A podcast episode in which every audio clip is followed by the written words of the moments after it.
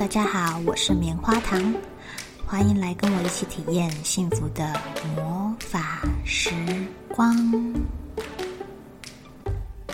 我会跟你分享在育儿、自我成长、健康、财富自由的路上，怎么样敞开你的心，一起体验宇宙带给我们美好的经历哦。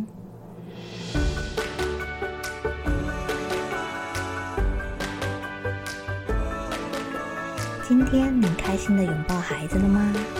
一起让爱开始这美好的一天吧。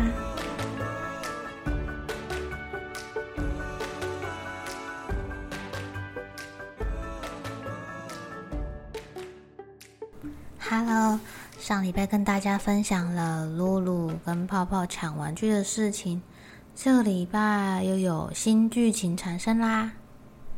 这次啊，换露露被抢玩具了。平时他都抢哥哥的玩具，今天呢，他先拿到了一组大大小小的杯子，自己在那边排排排排排排。哥哥看到了也想要拿，小朋友很奇怪，平常这玩具都没有人要玩，结果今天有人拿起来动手要要玩的时候呢，另外一个就想要抢，而且哥哥是直接动手就拿喽，接着露露就想要抢回来啦。可是哥哥的力气比较大，他抢不赢，就开始大哭了。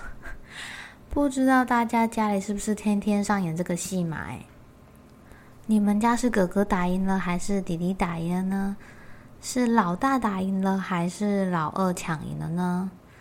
最后爸爸妈妈是怎么解决的？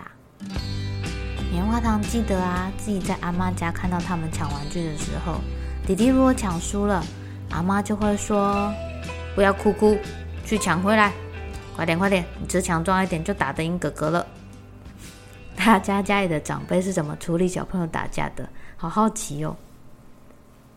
在棉花糖家里呀，两个人有了争执，如果弟弟先来找妈妈告状，哦，刚刚那个情况呢，我会先请哥哥还给弟弟，因为这是弟弟先拿到的玩具，或者这是属于弟弟的玩具，他可以先玩。或者是决定要不要分给别人，这是我们家的规则啊。这次哥哥被妈妈制止了，只好先还给弟弟。诶，他这次很有礼貌的问说：“可以借我玩吗？”哇，我听到这里还蛮高兴的，他终于有一点小进步，就是学会问人家了。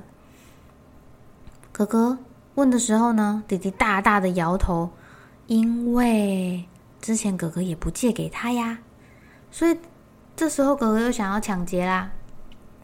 啊，看他们两个抢来抢去的，聪明的爸爸说：“哎，泡泡，你去拿个玩具，假装那个东西很好玩，说不定弟弟就会放下手上的东西喽。”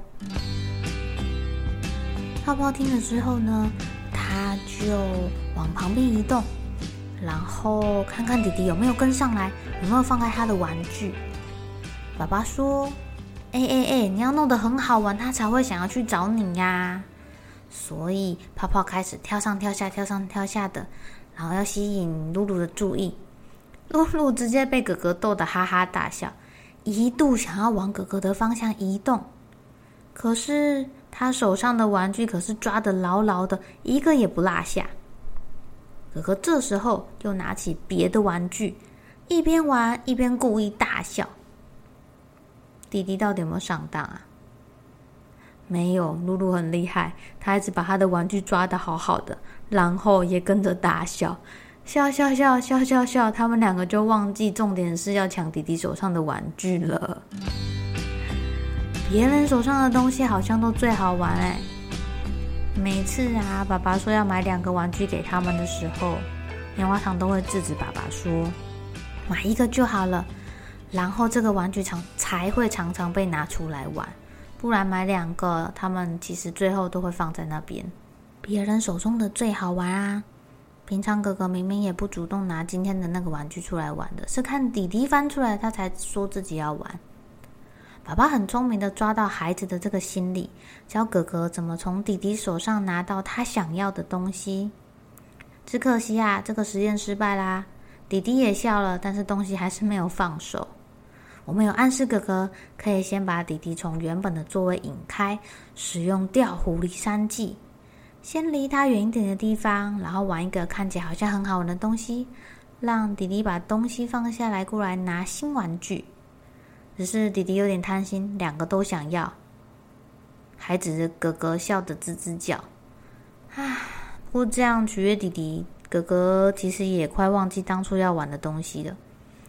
看孩子的互动还蛮好玩的耶。